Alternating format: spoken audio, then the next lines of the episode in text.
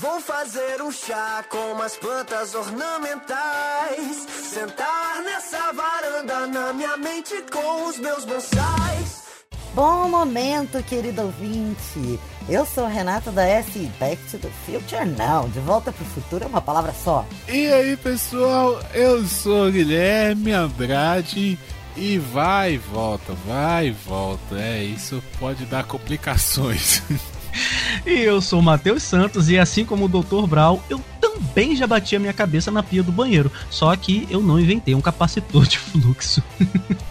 Puxe sua cadeira de praia, abra sua cerveja porque a sua TV está de volta 545 anos em viagens na calçada.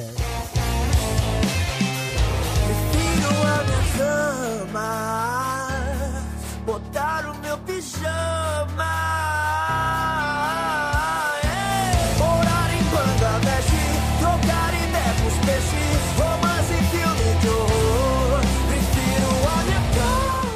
Olá, querido ouvinte. Nós estamos aqui reunidos nessa linda mesa hoje para falar da trilogia que é considerada a nona maior franquia de todos os tempos no cinema. De Volta para o Futuro. E é, não existe como a gente não celebrar os 33 anos desta, do lançamento desta grande obra de ficção, psicopatia. Alguns diriam que é a melhor trilogia de todos. os Alguns Mateus. Quem vai? Mateus vai dar sinopse então pra vocês.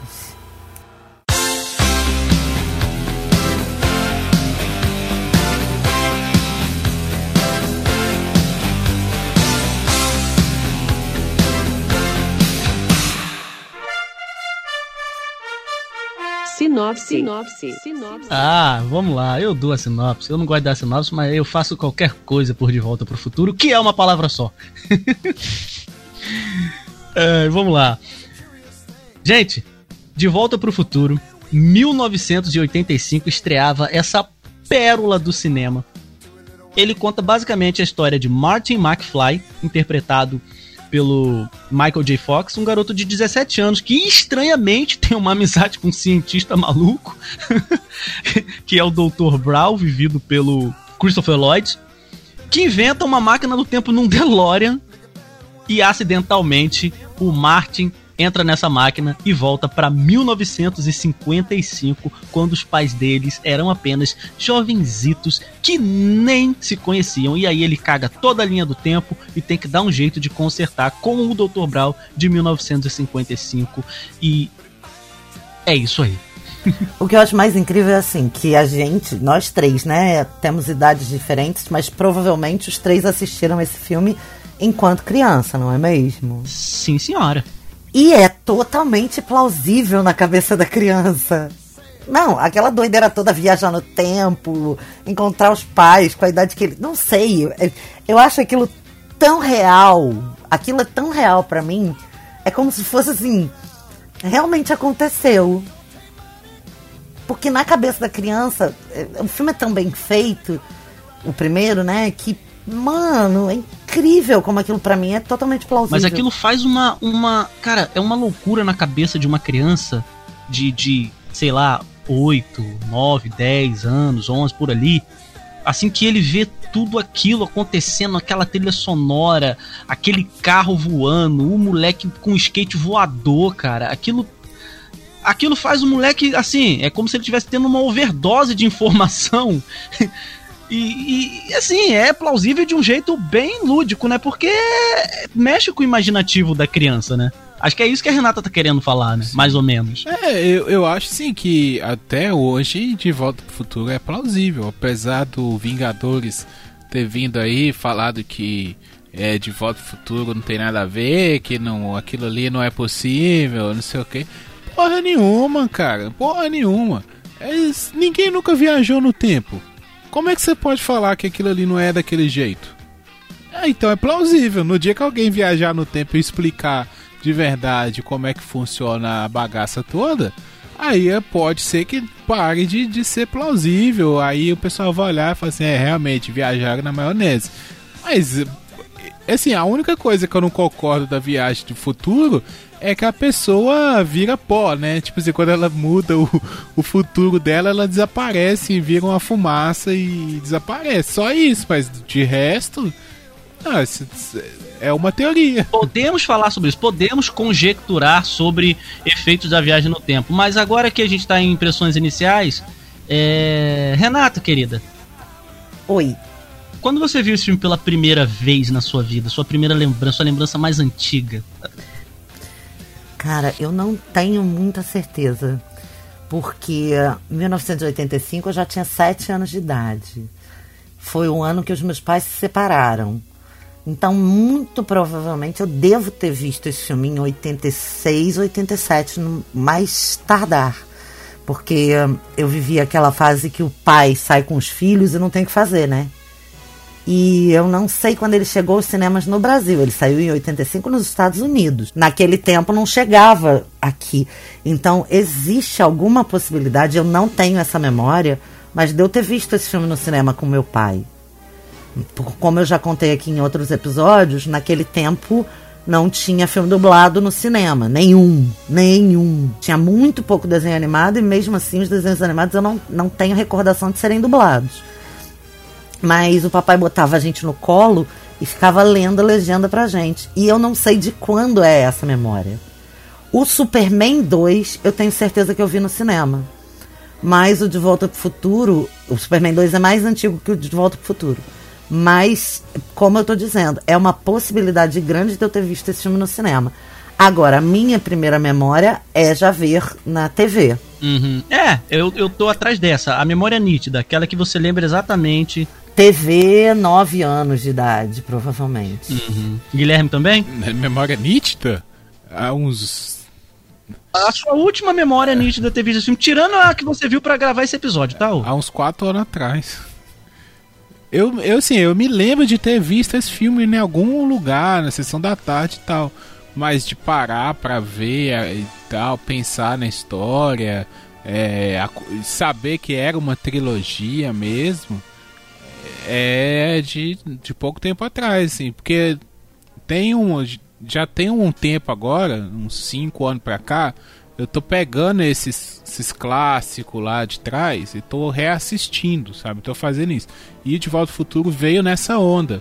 Deu de eu pegar Matrix pra reassistir, de eu pegar De Volta ao Futuro, Indiana Jones, sabe? Todos esses clássicos lá da adolescência e infância e rever. Entendeu? Porque na época a gente via, assim, ah, ia passar na sessão da tarde, a gente assistia, ou passar na temperatura máxima e assistia, e no outro dia comentava no colégio. Então eu não me lembro, assim, de parar pra ver mesmo, assim, ah, eu vou, ver, vou assistir de volta ao futuro, sabe?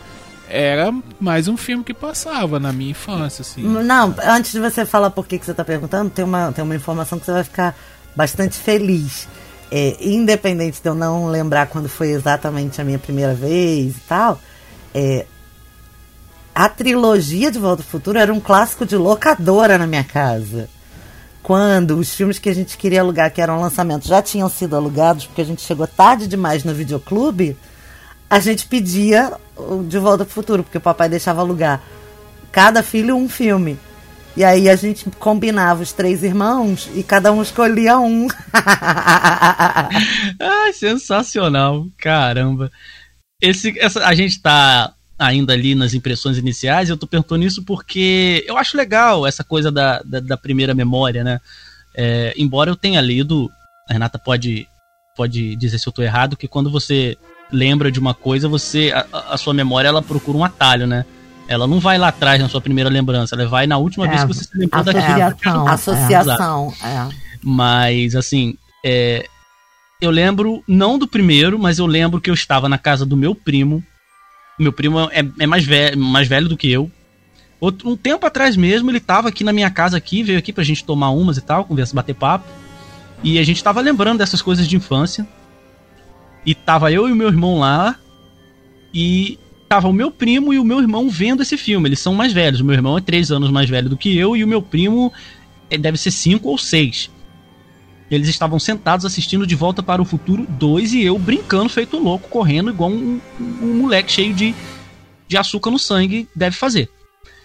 Eu paro no meio da correria, olho pra TV e é, eu, eu tenho nítida essa lembrança do- da, da, da cena do De Volta pro Futuro 2, quando o Marty volta de novo pra 55.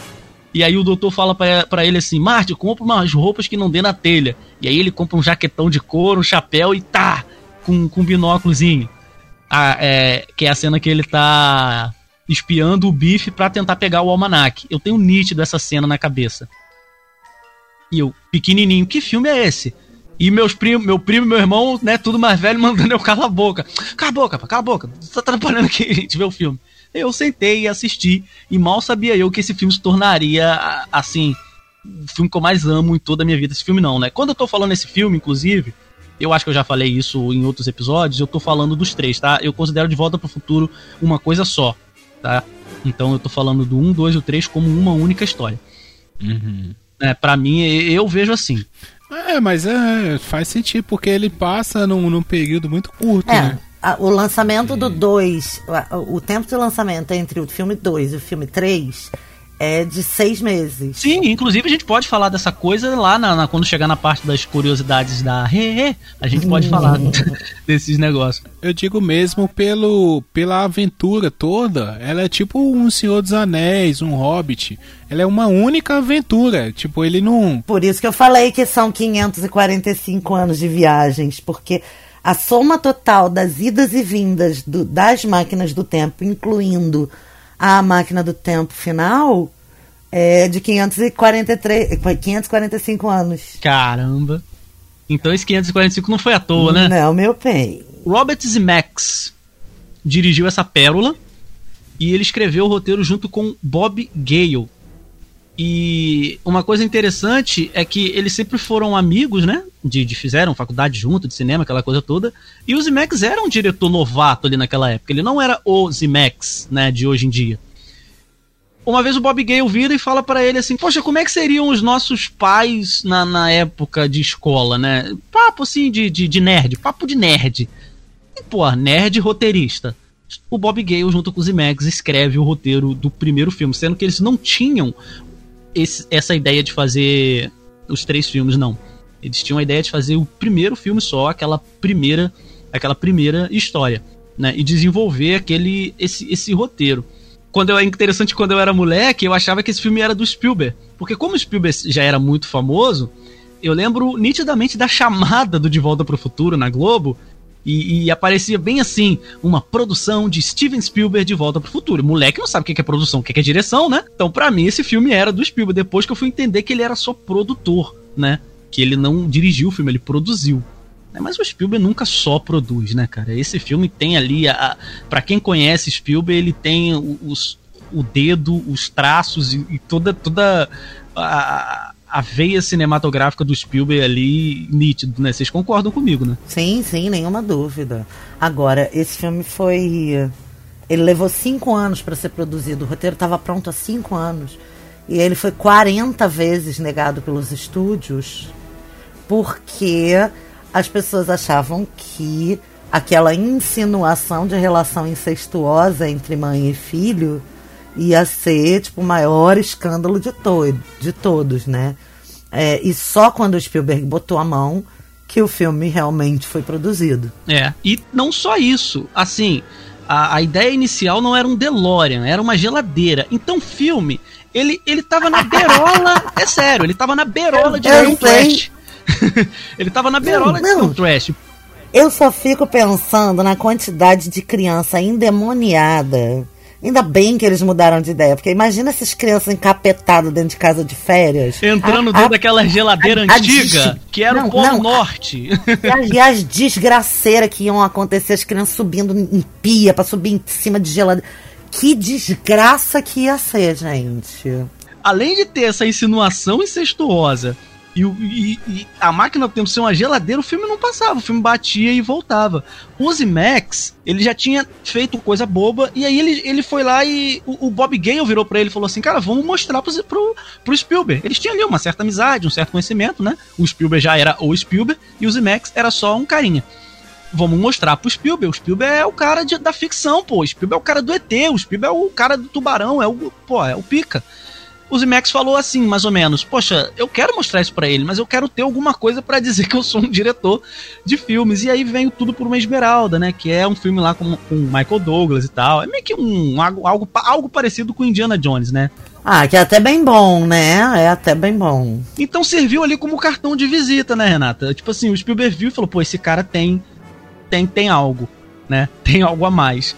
E aí, quando eles apresentam o roteiro, depois dessas mudanças, de tipo trocar uma máquina, uma geladeira por, por, por, um carro da época, que na época era o DeLorean, né? Que era o carro que tava em alta. Que ganhou a publi de graça, tá? O DeLorean nunca patrocinou o filme. Eles agradeceram a homenagem. Mas a publi foi de graça. a marca, o DeLorean, tipo assim, foi um negócio, foi meio que tiro curto, né? Se eu não me engano, não foi uma marca que... É, não sei. Eu não sei, mas eu já tive essa informação há uns três anos atrás, quando o filme completou 30 anos, falou assim, 50 ou, sei lá, uns 40 e tantos DeLorean no mundo só. É, não, foi poucos, foram, foram poucos mesmo. Se eu não me engano, a, a, a empresa já estava meio que na decadência e o filme ajudou a reerguer, sabe? Algo do tipo, porque DeLorean, quem tem um DeLorean hoje é, pô, é raro. É tipo ter um pedaço da arca, para quem acredita que a arca existiu, né? Fala aí, Gui, quais são as suas. Qual é, qual é a sua relação com o filme, querido? Não, eu já falei, eu assisti muito na época de sessão da tarde, é, na época de férias, né? Geralmente esses filmes assim passavam na época das férias. Mas a ver, ver mesmo assim, foi mais velho, há pouco tempo atrás. E eu gosto muito desse filme, adoro mesmo, todos os três. É, apesar de que o, o um ele funciona sozinho, né? Assim, parece que eles tinham pensado só no 1 um a princípio. E o 2 ele. Aí o 2 veio engatilhado com o 3, né? Aí sim. Você sabe por que, que tem o filme 2? Porque o filme 1 um custou 19 milhões para ser feito.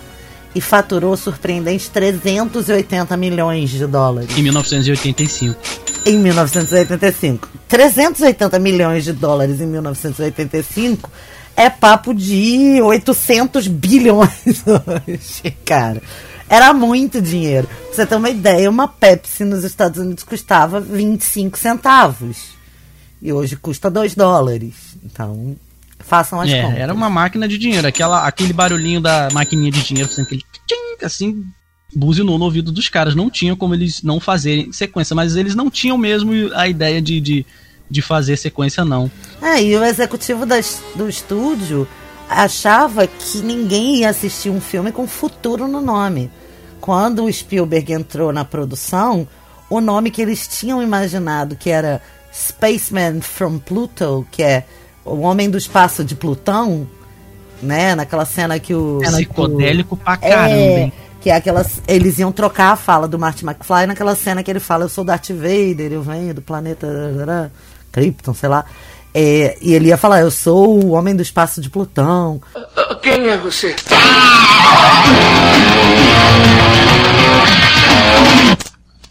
Quieto, terráqueo!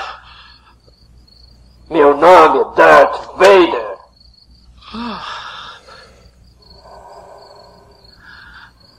Sou um extraterrestre do planeta Vulcano. Porque eles não gostavam do nome De Volta para o Futuro, que achavam confuso. Só que aí quando o Spielberg entrou na produção, ele mandou uma. Ele virou pro executivo do estúdio e disse assim: Ah, eu achei linda aquela piada que você fez, que ninguém vai ver um filme com futuro no nome. Como o cara era muito orgulhoso, ele resolveu não contar que era piada, que não era piada, que era sério. E aí manteve-se o nome de Volta pro Futuro, porque o cara não quis voltar atrás da história. Eu acho genial esse nome, assim como eu acho o, o De Volta pro Passado, que é aquele filme bem doido, que é com o nome obviamente inspirado nessa trilogia, é, que eu acho genial. Eu acho que, pô, qualquer sacanagem que você possa fazer brincando com a linha do tempo é muito interessante. Mas o que eu ia comentar é que, mesmo o 2 e o 3 sendo feito depois, assim, sendo pensado depois do. Né, é, ele não sofre igual outras trilogias que tentam fazer isso, sabe? Aproveitar o hype do primeiro para engatilhar uma trilogia. Ele é bem amarrado, sabe? É, ele usa os elementos do primeiro né? Então sempre ele tá voltando ali no primeiro filme. Então eu gosto desse, dessa dinâmica assim. É um filme muito redondinho, muito divertido. É, mesmo assistindo de novo, assim, não é cansativo, sabe? Não é aquele filme que você fala assim, não, vou assistir de novo, mas chega na metade do filme, sabe? Você já fica assim, Ih, nossa, já vi isso. Aí você já perde atenção e tal. Não, ele é um filme que você reassiste, fica empolgado e quer lembrar aquela cena marcante no meio do filme lá, que você fica esperando aquela cena, sabe? Então, é, eu gosto muito. Sabe como eu vi esse filme pra gente poder gravar esse episódio? Não sabe, né? Vai saber agora. eu sou fanático de Volta ao Futuro, então já assisti zilhões e zilhões de vezes. É, aí fui assistir pra gente poder gravar e pensei, eu, eu, vou, eu vou fazer diferente. Como eu trato de Volta pro Futuro como uma coisa só, eu pensei, dessa vez eu vou assistir esse filme em forma linear. E eu assisti de Volta pro Futuro pra gente poder gravar como se ele passar como uma timeline, como uma timeline. Eu comecei a assistir o Velho Oeste, passei para 1955 e terminei em 2015. Me fez sentido. Gente, Pra mim fez todo sentido. Matheus, você é muito fanático por De Volta pro Futuro, que lindo.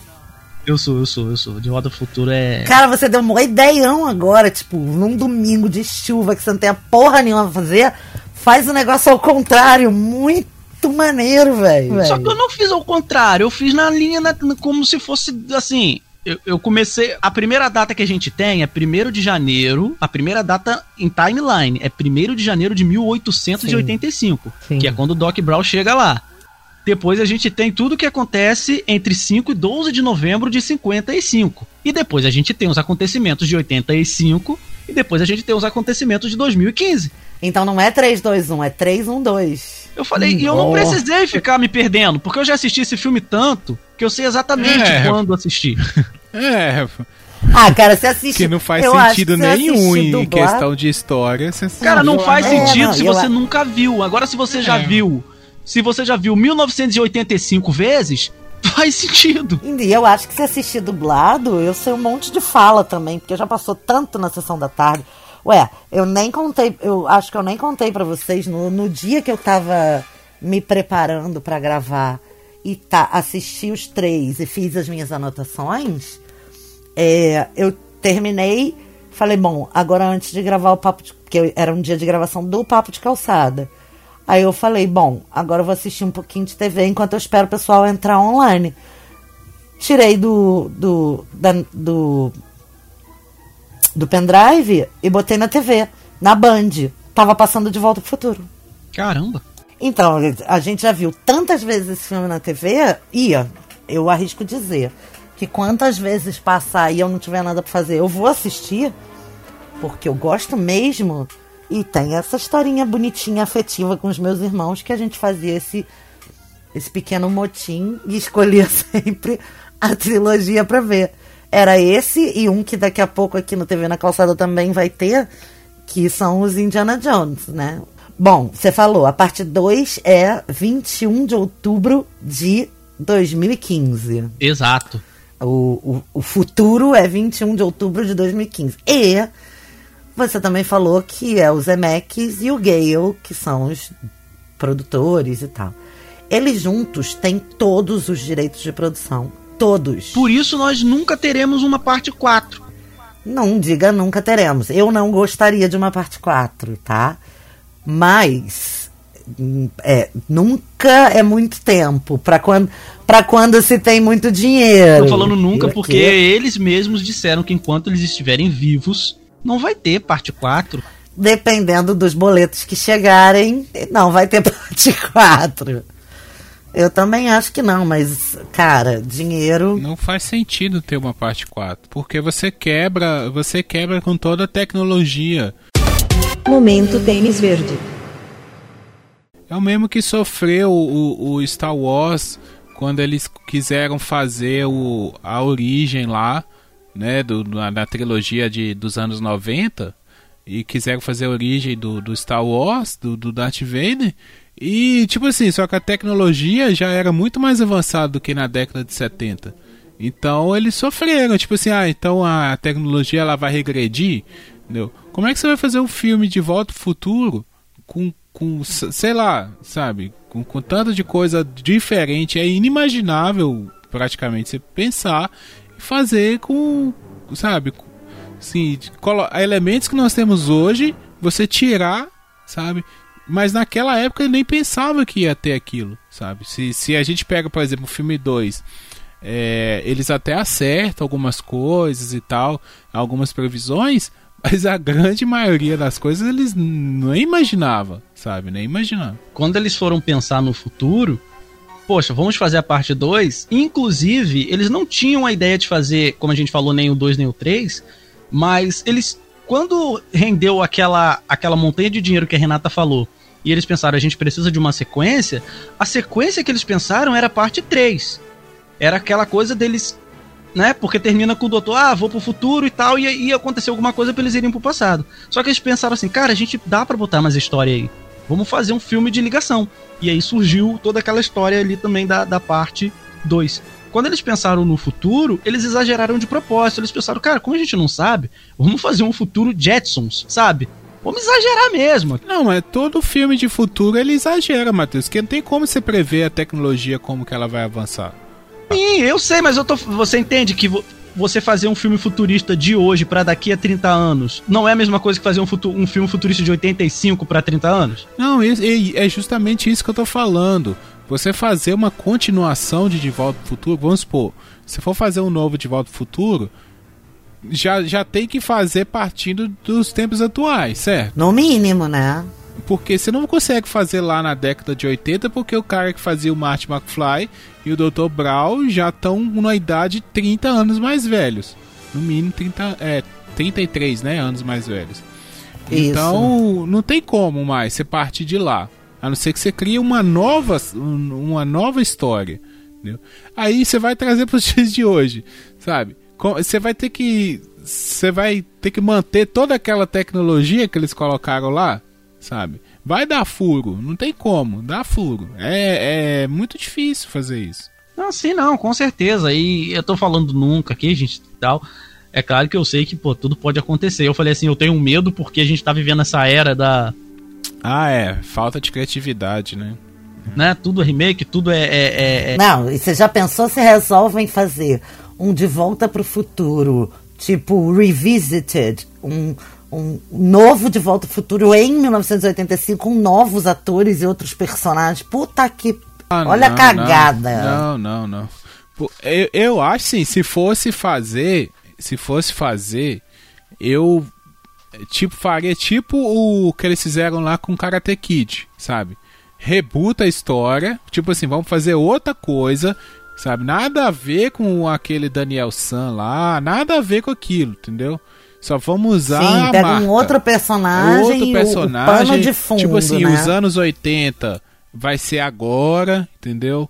É, e ele vai voltar, em vez de voltar para 50, ele vai voltar para os anos 80, entendeu? Então, tipo assim, começa a história de novo, é um, um reboot mesmo. Só mantém a O marca. que já não ia ser legal, né? Ah, não sei, cara. É porque eu Não- sou meio não boto contra esses. fé. Eu sou É, meio eu- contra esses coisas. Eu não boto fé. Eu acho que fechou, fechou. fechou, a história foi contada, é maravilhoso. Pra quê, gente? Pra quê? Quer fazer alguma coisa? Faz um documentário. Então deixamos aqui Não, um deixa essa aviso, querido lá, ouvinte. cara. Quem quiser, assina a Netflix e assiste esse trem. Não precisa mexer mais nisso. Fazer documentário. Então deixamos disso, aqui, não. querido ouvinte, um aviso pra vocês. Se tiver um reboot, um remake, uns caralho a quatro de De Volta pro Futuro, não vai ter no TV na calçada. A gente pode estar bem velhinho e não vamos fazer. Só, Porque a gente não só quer. se for pra falar mal. É o nosso É, protesto. cara. É, mas assim, na moral mesmo, é, não tem necessidade, sabe? Deixa lá, cara. Quem quiser assistir, vê o velho, cara. Sabe? E tem isso. É, É, é uma história clássico. tão redonda. É, Exatamente. Não, e é uma história tão redonda que tem um sentido ser só aquilo.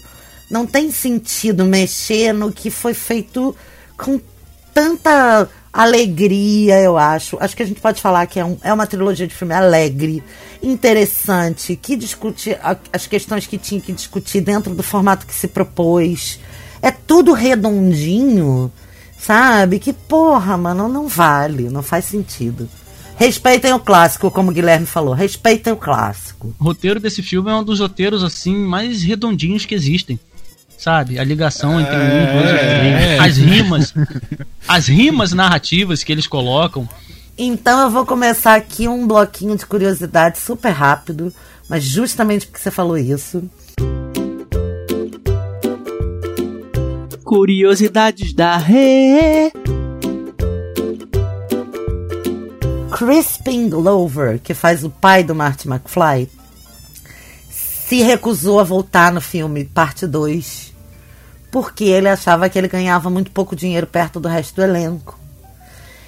Como ele era muito importante para a narrativa do filme 2, os estúdios tomaram uma decisão executiva de usar as imagens gravadas no filme 1, mais alguns, algumas cenas cortadas e um dublê, sem a autorização dele. Ele entrou na justiça e custou o processo de acordo 750 mil dólares, que, ia, que para os estúdios significava menos do que ia ser o cachê dele. Então saiu barato para o estúdio. E no filme 2, toda vez que a gente vê o pai do Marte, ou é um dublê ou são cenas cortadas. É outro ator. Assim como a atriz Claudia Wells, que faz a, a Jen, Jenny, a namorada do Jennifer, namorada do Mark, do Martin no filme 1. Ela foi substituída pela Elizabeth Shue no filme 2 e no 3. Era um problema para mim até que eu descobri que a Claudia Wells foi cuidar da mãe que estava com câncer. Por isso ela não voltou para gravar o filme 2. E uh, muitas pessoas sabem, isso é uma curiosidade bastante divulgada, mas que o Marty McFly ia ser feito pelo Eric Stoltz. Essa é a maior de todas. Caraca. Né? Essa é de explodir Ele- cabeça. E você sabe por que, que ele foi substituído? O Eric Stoltz é ruim pra cacete. Porque ele não só não convencia como adolescente, como ele era muito canastrão, sempre foi muito canastrão, continuou depois disso. É, porém, existe um problema de edição que no filme 1, quando o Marty McFly dá um soco no bife, eles erraram eles erraram a imagem e foi pro corte final a imagem original com o Eric Stoltz é mole. Se você procurar, o, Guilherme, e ouvintes que não sabem dessas curiosidades, essa pra mim é a mais sensacional de todas. Não, eu tenho uma mais sensacional, tá? É, você encontra cenas do Eric Stoltz fazendo várias coisas, porque, tipo assim, não foi uma cena ou outra, ele gravou muita coisa do filme. E o Guilherme não deve lembrar quem é Eric Stoltz, mas eu vou lembrar ele agora. Eric Ele Stoltz fez é... Anaconda.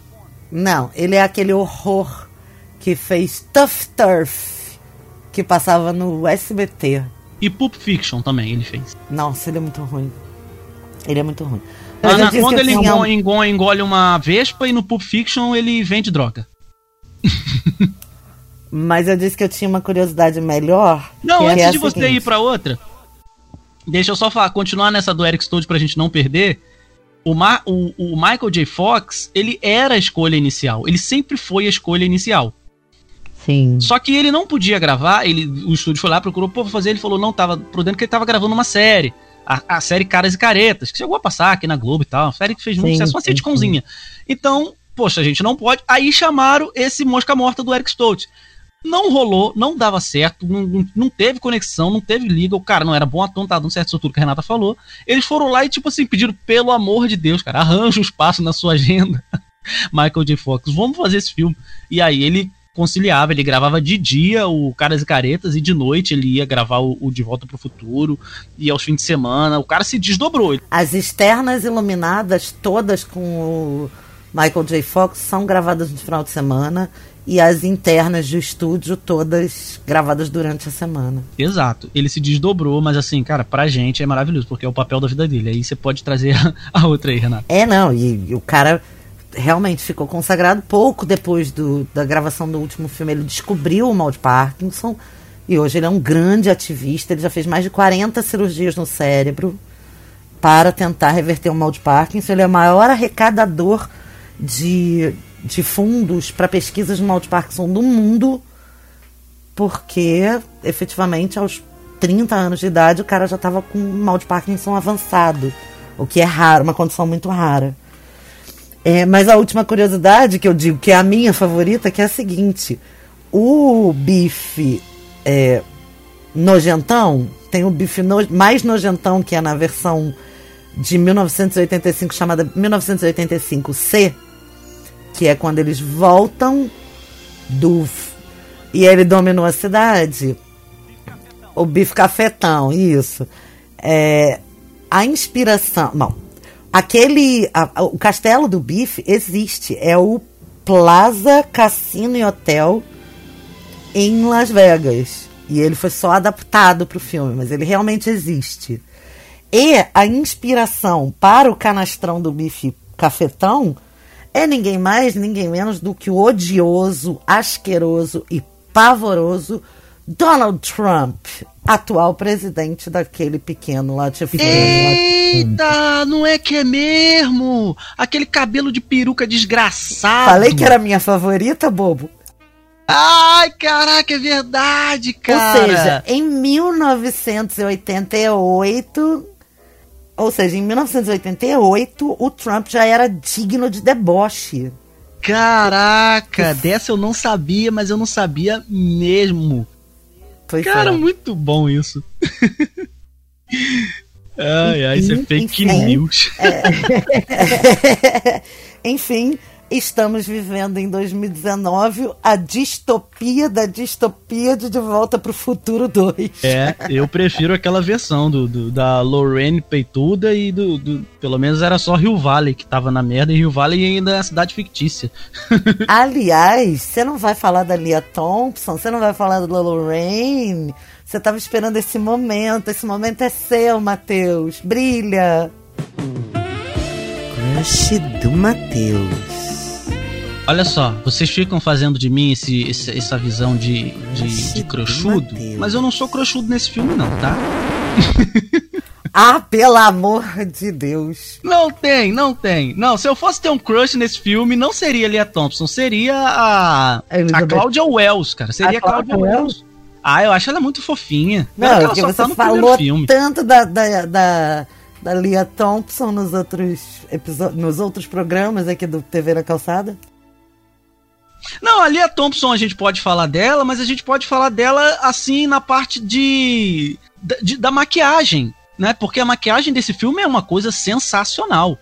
É, o, o, o- o Michael J. Fox, ele, por exemplo, ele tem a mesma idade que o, do, que o Crispin Glover, basicamente, ou até mais velho. Eu acho que ele é mais velho que o Crispin Glover e ele é, ele é 10 dias mais novo que a Lia Thompson. Exato. Só que a maquiagem do filme é tão sensacional que você acredita que o Michael J. Fox é um moleque de 17 anos e eles deram uma uma estragada na tadinha da Lia Thompson em 85, né? Que ela tá, ela tá bebendo, ela tá meio, né, relaxada. Uma nerdada no Crispin Glover, só que mais velho, né? Que ele fica com aquele cabelinho lambidinho. Tem até uma cena que o filho dele, o outro filho dele, o mais velho. É engraçado que a família do, do, do- dos McFly, os filhos não tem nada a ver um com o outro. O Martin não tem nada a ver com o outro, que não tem nada a ver com a outra. É bem zoado, né? Bem. Tem nada a ver, cara. Eles não tem nada a ver. Aí ele vai dar um beijo na cabeça do. Do, do, do, do George McFly e fala assim: opa, tem que trocar esse óleo. é muito bom. É. De Gumex. Gumex! Só que assim, a maquiagem é, é sensacional, assim, a, a Lia Thompson, ela ela quando ela tá jovem, né, que é ela quando ela parece 55 é como ela é de verdade. Só que eles, a maquiagem deixa ela uma mãezona mesmo. Não, e em 2015? Em 2015, o Michael J. Fox faz o próprio Marty McFly, pai, faz o Marty Jr. e faz a filha. E faz a filha. E, e o, a, a, a, A Lia tá Thompson. parecendo a Dona Neve. Sensacional, sensacional. Ela tá parecendo a Dona Neves, a Lia Thompson. Ela tá muito fofinha de Dona Neves, cara. Agora, outra coisa que eu acho muito legal é que no 3 o, o, o, o- Michael J. Fox faz ele mesmo, faz o tio, trisavô, quatrisavô. Muito legal, cara. É muito. Não, é a muito- maquiagem. a- e os efeitos, assim, pra colocar eles atuando juntos, né? Não, pra época é maravilhoso, meu Deus. Pra época é foi, ficou muito legal, assim, cara. Você, você vê o, o Michael J. Fox em 80, e- 800 885, você vê o Simmons, você sabe que é o mesmo ator, mas é assim. Tudo bem que os atores, o Michael J. Fox atuou muito bem nesse filme, ele deu uma atuação totalmente diferente pra cada personagem que ele fez, né? Mas você olha ali e fala: não, esse aí não é o Martin, esse aí é o Simmons, né? Porque a caracterização tá muito legal, cara, muito legal.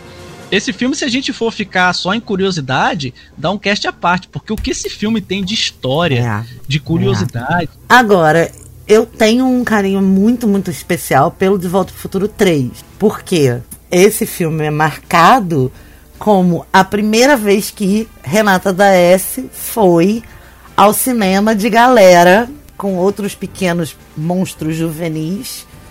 E esse eu tenho certeza e tenho lembrança de ver no cinema, sentada no corredor, porque não tinha essa de a sala lotou, a gente podia sentar na escada e não sei o quê. E acabava o E- filme, vocês podiam ficar pra próxima sessão. não podia, não. Que vinha o lanterninha e acabava com a nossa vida.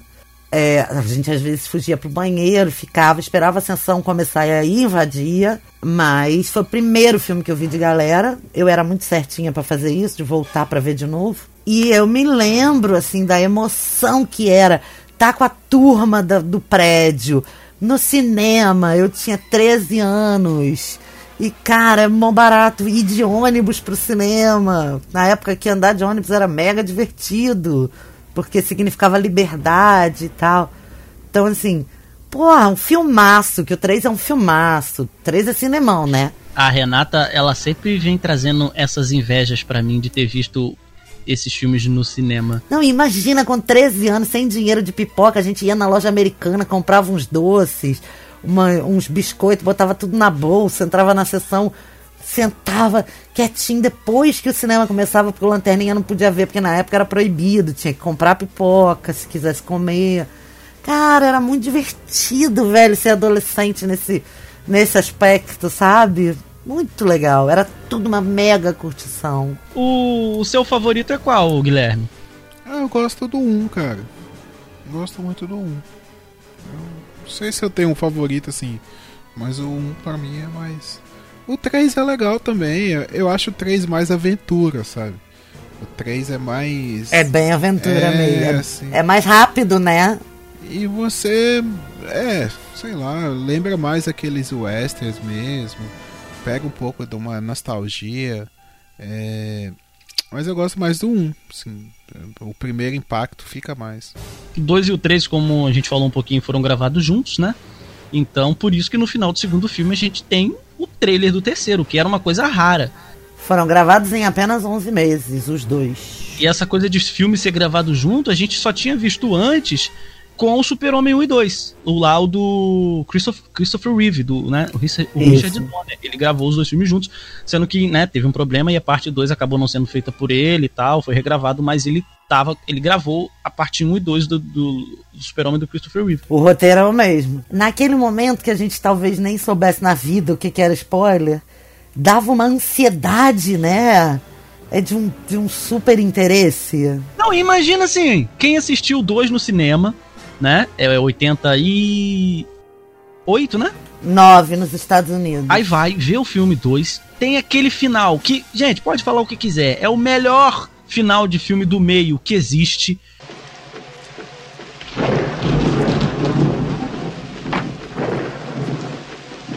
Senhor McFly! Hã? O seu nome é Marty McFly!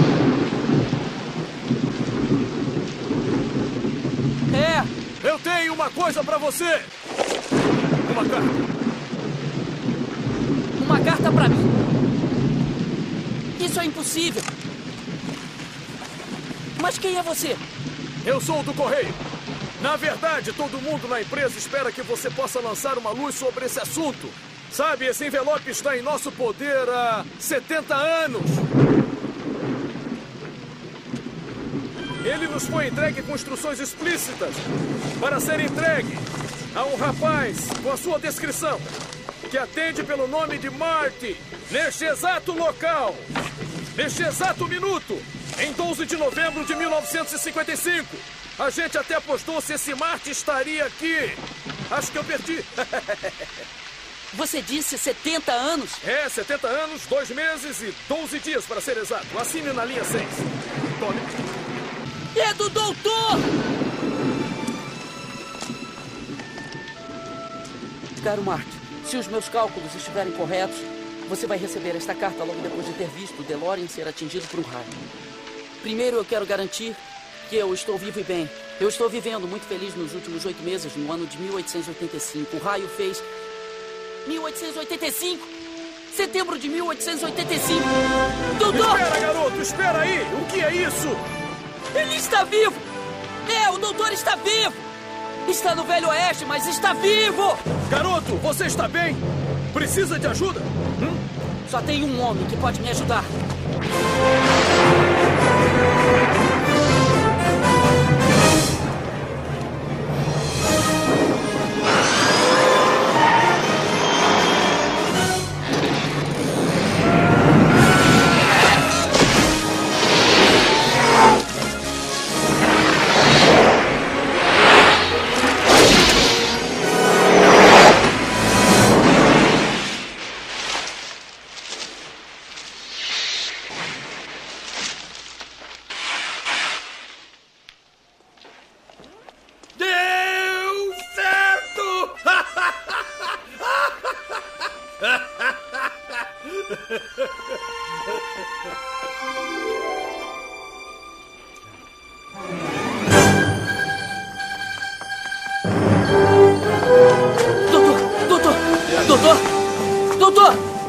Doutor!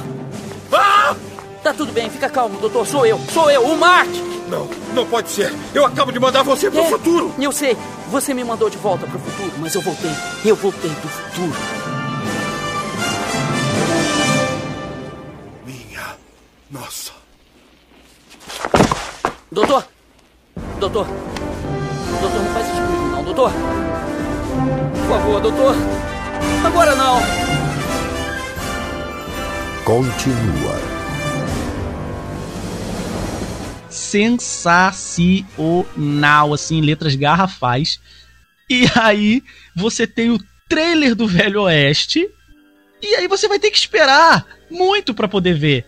Né? Tudo bem que saiu com pouco tempo de. Seis de, meses. de mas imagina a ansiedade Seis meses. pra poder ver aquele filme, cara. Que quem assistiu dois no cinema deve ter ficado. Cara, surreal. Pô, muito louco, cara.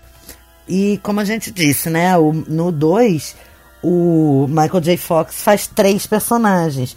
Foi a primeira vez que um ator interpreta mais de dois personagens contracenando consigo mesmo numa cena na história do cinema. Tá vendo aí, ô Ed Murphy? Você não é precursor disso, não. Não, não mesmo. Agora, no 3, que é esse western, eu, eu, eu achei fantástico, porque assim, o Clint Eastwood autoriza o nome do nome, o uso do nome dele e considerou o filme uma homenagem a ele, porque ele falou assim, cara, eu ser o, o nome mais é, interessante do Velho Oeste para esses caras foi maravilhoso para mim. Então, assim, é muito legal porque, como no, no filme 1 eles, eles tiveram, usaram o nome do Calvin Klein, né? Eles usaram mais um nome com C, que era pra, tipo, tem que usar um nome fictício, vamos usar o maior nome, né? Ei, McFly! Eu acho que disse pra você nunca mais vir aqui. Ué, não é Simus McFly? Mas parece com ele. Principalmente com esse chapéu de cachorro. É parente do barbeiro de feno? Qual é o seu nome, rapaz? Ah, é Mark. Eastwood. Clint Eastwood. Que nome mais idiota é esse? É, ele é o menorzinho da ninhada. Clint. Muito legal, cara. Eastward. E você ainda vai ouvir falar dele. E nem ouve, né? Porque não é do tempo dele. Ele vai morrer muito antes do Clint Eastwood nascer. Gente, e as coisas que o Marty inventou quando ele voltou no tempo? Tipo o rock e o skate. Tá maravilhoso. E, e, e no Velho Oeste que ele inventa o, o colete à prova de balas. E o frisbee. É verdade, não tem o frisbee. É muito. As referências são muito legais, cara. Ótimo! Vamos tocar outra? É. Não, eu tenho que ir. Vamos lá, agora vamos tocar outra pra estourar. Uma. Pra estourar.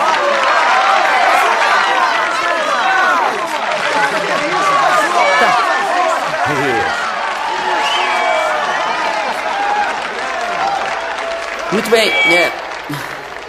E essa música é antiga, mas.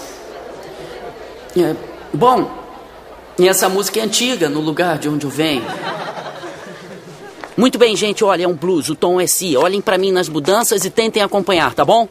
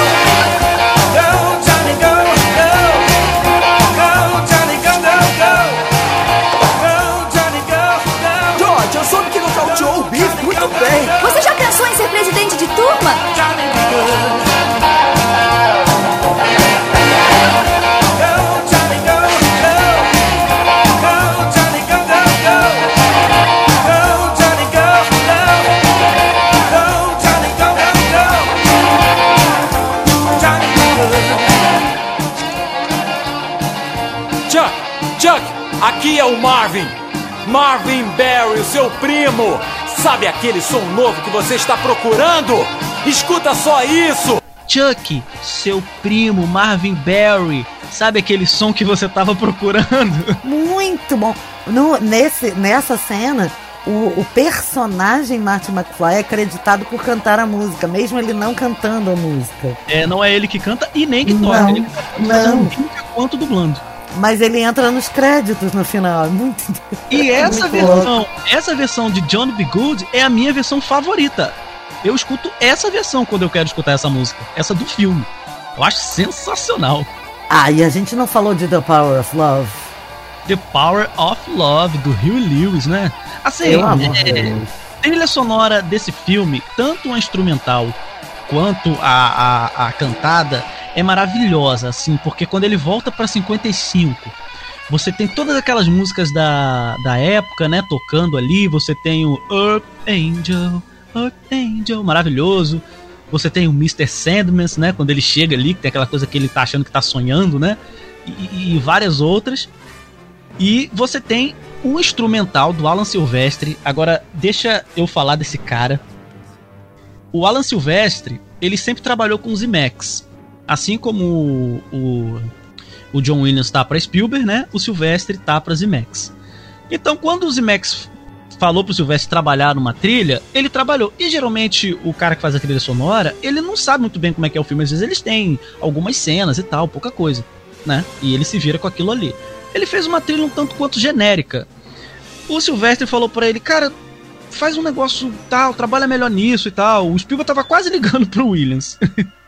e aí o Silvestre faz essa trilha épica. Eu amo a trilha sonora de De Volta pro Futuro. E o Sylvester é um grande diretor, um grande compositor. Ele tem, só de cabeça, todas as três trilhas do De Volta pro Futuro, Predador, Forrest Gump, Jovens Demais para Morrer, A Morte Tá de Parabéns, O Expresso Polar, G.I. Joe, Capitão América, Soldado Invernal, Vingadores, Jogador Número 1, Guerra Infinita, Ultimato. Esse cara é muito bom. Esse cara é muito bom. Ele é um gênio da trilha sonora. Não é à toa que a trilha dele concorreu, infelizmente não ganhou, injustiça, mas concorreu a- ao Oscar de melhor trilha sonora. Benza a Deus, hein, Matezinho? Ah, sou fã do Alan Silvestre. Bonitinho. Não, e só filmão mesmo, você tem razão. Vamos lá, pessoal.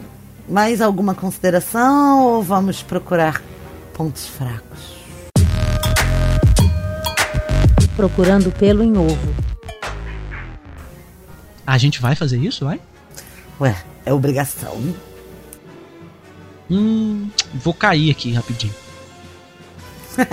Bom, Matheus morreu. Guilherme, você tem pontos fracos, querido? Ah, até tem, mas não é o caso, não. Você então... tem, você fala. Você não, É. você não tem as palavras, não. Você tá muito é, é, é, qui- quieto nesse episódio. Não, eu comentei já lá no começo a forma como a pessoa evapora quando ela muda o futuro.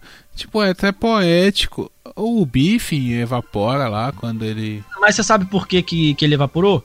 E você Ah. sabe porque, tipo assim, ele evapora naquela cena porque ele mudou a, a, a linha do tempo, né? Só que o Marty e o Doutor também não, não, evaporaram, era pra eles terem evaporado junto, né? Isso seria um erro. Até mesmo por, por isso eles cortaram essa cena. Essa cena Eu só tem na sei. versão estendida. Essa cena dele evaporando, dele sumindo, ela só tem na versão estendida. Ela não tem na versão que foi pro corte final. Ah, eu sei. Ah, nem sabia que cena era essa que ele tava falando de evaporar. O que eu falo é que existe os furos de roteiro. Eles mudam a linha do tempo, muda tudo, mas quem tá viajando no tempo não esquece as coisas. É, Isso não faz muito sentido, assim. Sabe? Já que você mudou toda a realidade, era pra você também esquecer. É, eu penso que é Entendeu? porque com- eu- na, minha, na minha cabeça de criança, quando eu vi, é como se eles estivessem contando a história. Eles eram os narradores, então o narrador fica na Ah, dobra, mas- entendeu? Por exemplo, quando a namorada viaja no tempo e muda lá, ela ela não esquece, não é? Quando ela vai pro futuro, eu esqueci o nome da menina lá, da A namorada do. Marty. É, ela vê tudo, tipo, mesmo quando muda lá. Mas aí depois ela esquece tudo, né? Quando eles deixam ela lá na casa dela e vai reconstruir a história, tipo, ela meio que passa assim que ah, eu tive no futuro, não sei o que, meio que fica perdido, sabe? Ela não sabe se ela só foi um sonho ou se foi uma lembrança perdida, alguma coisa assim. Mas não é porque É, eles eu acho- convencem ela de que ela sonhou? Eu, não, eu tinha entendido que eles convenciam ela de que ela só sonhou. Não, eu. Então, mas não fica claro se ela só sonhou ou se ela viveu aquilo ali, entendeu? Não, ela viveu aquilo ali. Quando o doutor apaga ela no carro, que ela fica, ah, meu Deus, futuro, vou casar, que não sei o quê. Ele fala, não, eu, eu tive que apagar porque ela fica fazendo muita pergunta. Aí depois você acorda ela e diz que foi tudo um sonho. É o que o doutor fala pro Marte. Só que ela traz aquele papel de demitido do Marte pro presente. Né? E aí eles resolvem contar pra ela que não foi um sonho. Só que, ô Guilherme, lembra quando a gente gravou o Ultimato? A gente falou de viagem no tempo lá. E a gente falou de volta pro futuro, porque o Ultimato ficou esculachando de volta pro futuro. Mas a, a gente falou, a gente acordou uma parada lá que, que serve pra esse filme também. A viagem no tempo, cada um trata do jeito que quiser. Já que não existe. Efeito borboleta do Aston Kutcher, por exemplo, que ele viaja no tempo direto. Sim, sim. Ele lembra de todas as linhas temporais, Guilherme. Lembra disso? Toda vez que ele volta e altera alguma coisa, ele adiciona na cabeça dele toda aquela outra linha temporal, só que ele não perde a outra. Então, sei lá, eu acho que por eles estarem no carro e na zona temporal, tipo Lendas do Amanhã, eles não esquecem. É, é. Mas não tem nada assim, não. É um filme muito bom. Eu tenho. eu tenho um ponto negativo. Acredito! que é a desgraça daquele filho desgraçado do Doc Brown apontando pro Pipiu na cena final do terceiro filme. Quando o Doc Brown volta de trem pra poder dar falar aquela frase Aquilo final. ali foi ensaiado? Não, não, cara, aquilo ali nem o Spielberg, nem o Zimex, ninguém viu, cara. Aquilo, tanto que essa cena, ela ficou perdida por anos, cara. Eles foram descobrir isso há pouco tempo. Eu não tenho ideia do que você esteja falando. Nossa. Cena nossa. final do terceiro filme, quando o Doc volta com Certo. o trem, mentaliza. Certo. Ele abre o trem e fala: Marte, o seu futuro é você que cria, e que não sei o que, aquela coisa toda, né? Aquela mensagem bonita. Uhum. Quando ele abaixa pra dar a foto pro Martin do. A foto que eles tiraram lá em 1885 do relógio.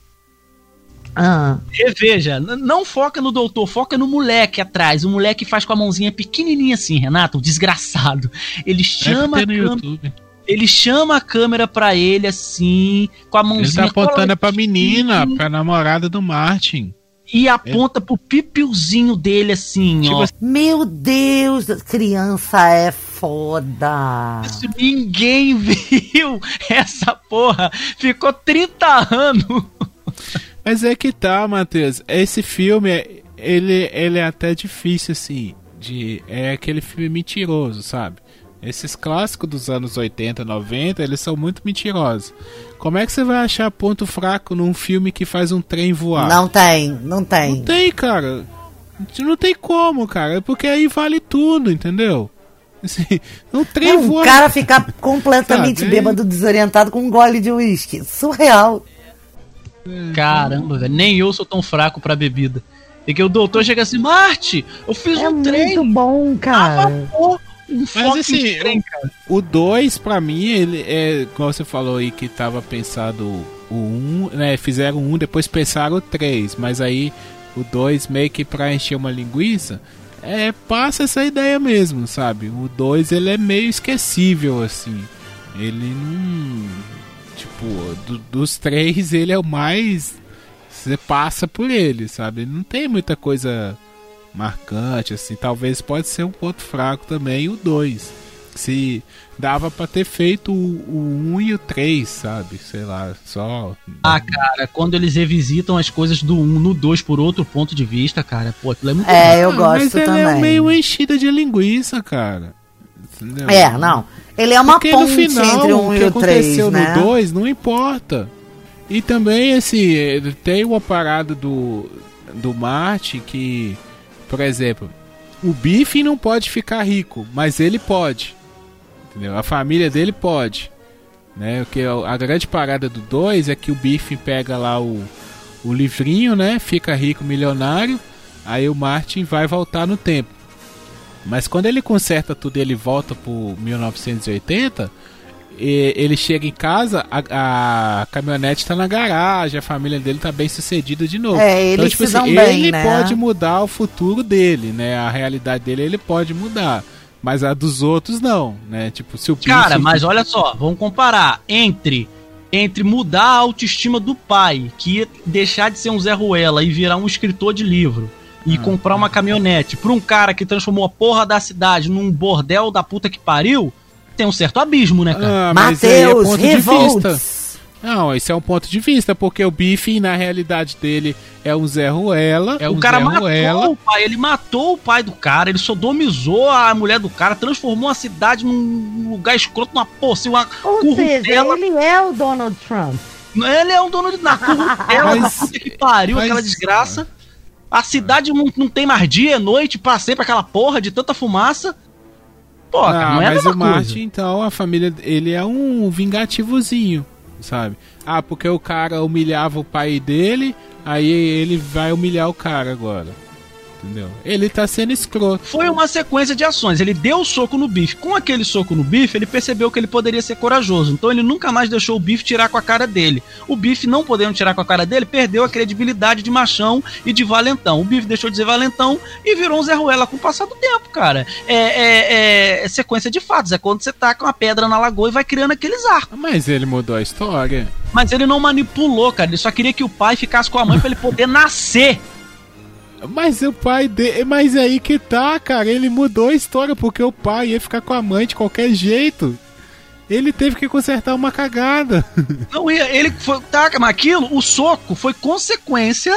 Foi consequência dele querer consertar a cagada. Eu acho que não, cara. Você não entendeu, não. O pai e a mãe já ia ficar junto.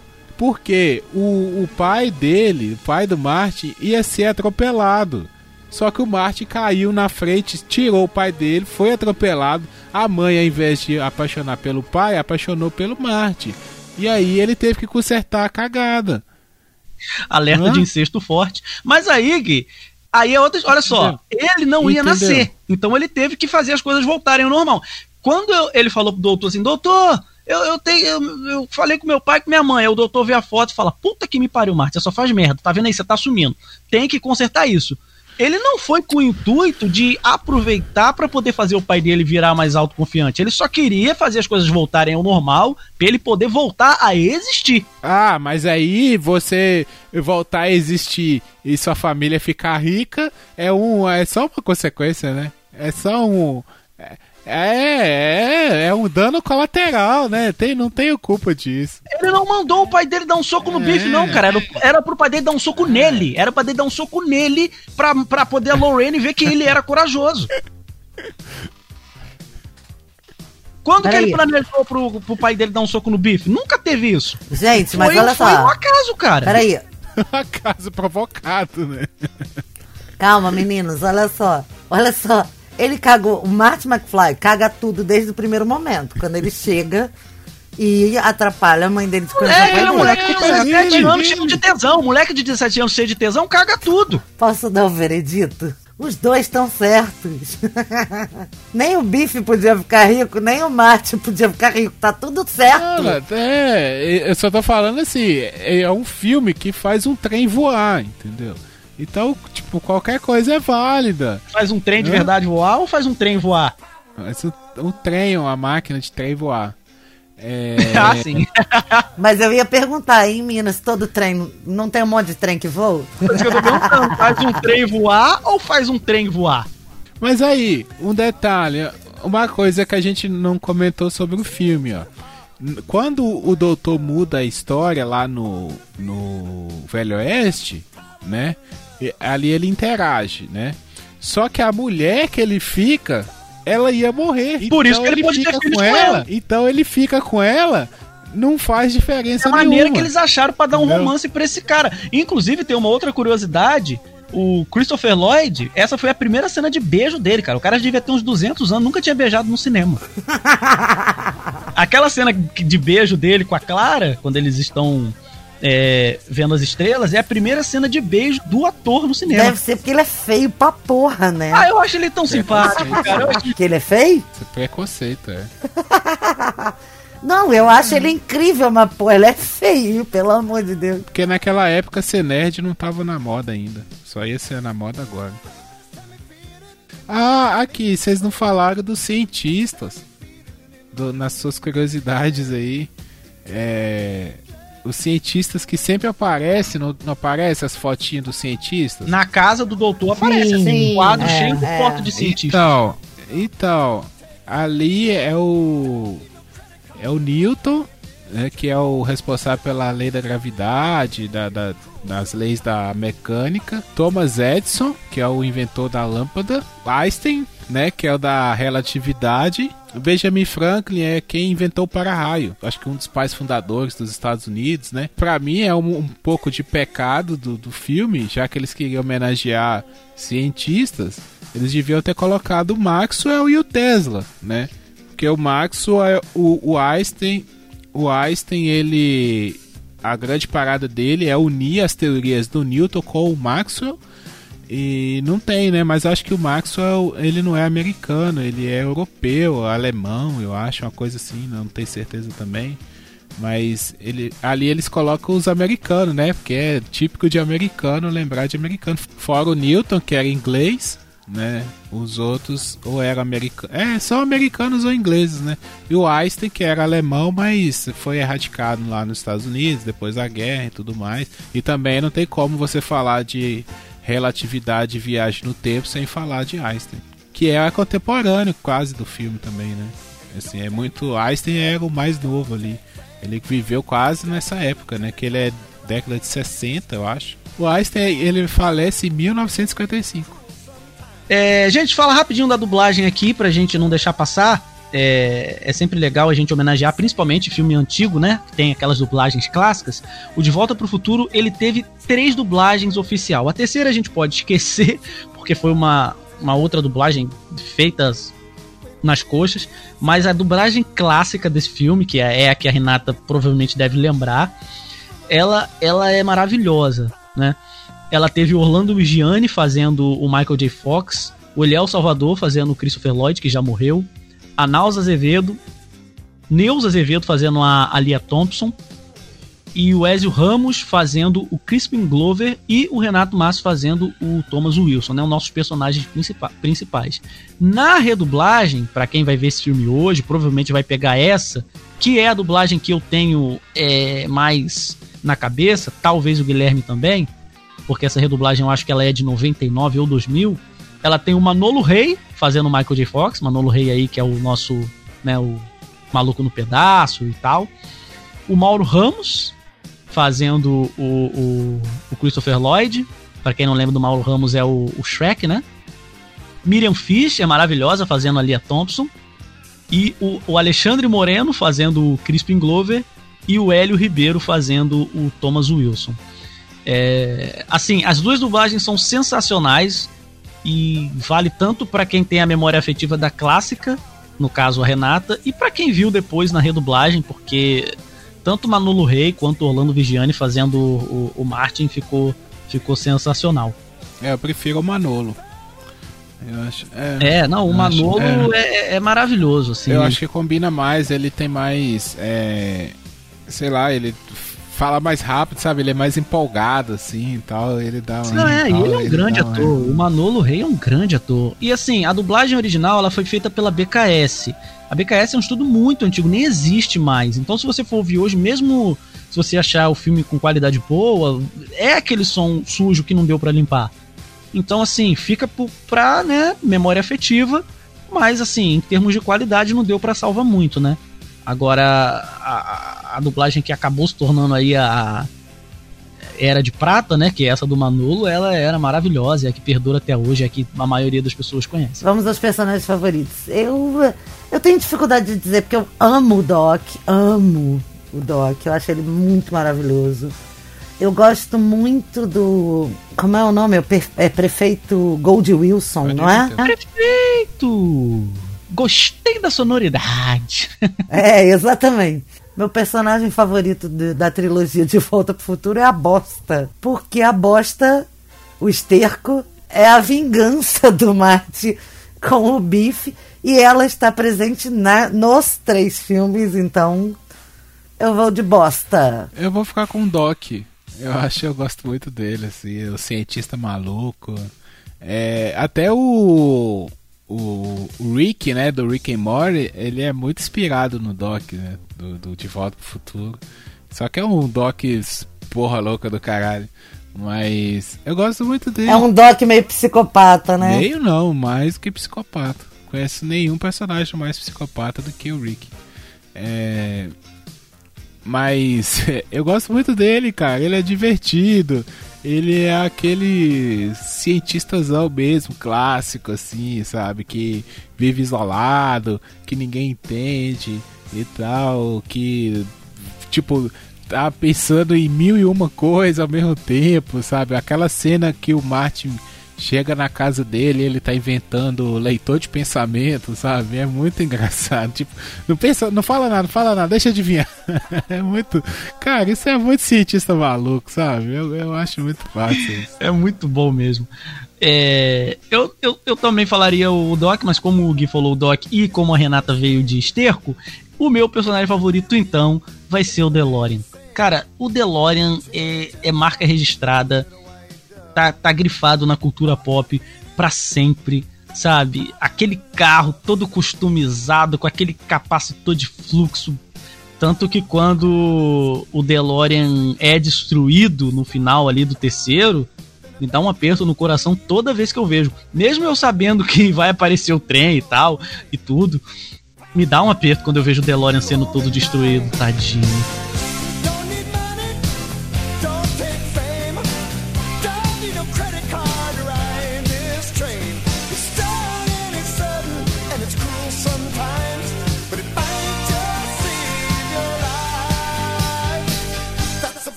Matheus, vou começar por você então. Você tem inveja de quem não viu? Eu sempre falo que tenho muito, ter inveja, mas eu não tenho. Eu posso ver esse filme que eu quiser e é exatamente o que eu faço. Sempre, sempre que me dá na telha, eu reassisto. Mas é, é claro que se eu pudesse voltar e assim apagar a minha mente, ter aquele, aquele aparelhozinho do MIB para poder apagar e reassistir como se fosse a primeira vez, eu, eu faria isso sempre. Não posso fazer.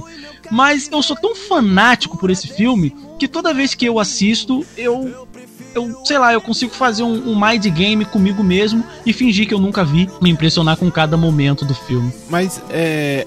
Então, cara, eu, eu compartilho dessa ideia aí, sabe? Eu também não tenho, não, porque.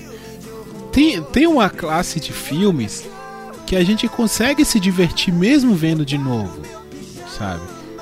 Todo, acho que todo mundo tem esses filmes assim, guardado. Igual eu, eu falei isso no começo quando você assiste, você fica esperando aquela cena, sabe? Ou aquele diálogo, é, sabe? Você sempre fica ali na expectativa, o filme te prende. Então não é uma coisa assim de que, ah, eu vi uma vez e a experiência nunca vai ser boa de novo. Não, todas as experiências são legais. Mesmo quando você reassiste, sei lá, você passa um ano, dois anos. No meu caso mesmo, eu devo ter ficado uns quatro anos sem ver esse filme. Quando eu voltei para assistir, eu me diverti de novo, sabe? Às vezes é, passa uma coisinha ali que você presta atenção, por exemplo, a cena do menininho lá no final, sabe? Aí você pega ali um detalhezinho que tava, às vezes você já olha pro, pro fundo do cenário para ver quem tá passando lá atrás. Esse filme tem muito disso, né? De, de várias movimentações numa mesma cena e tal.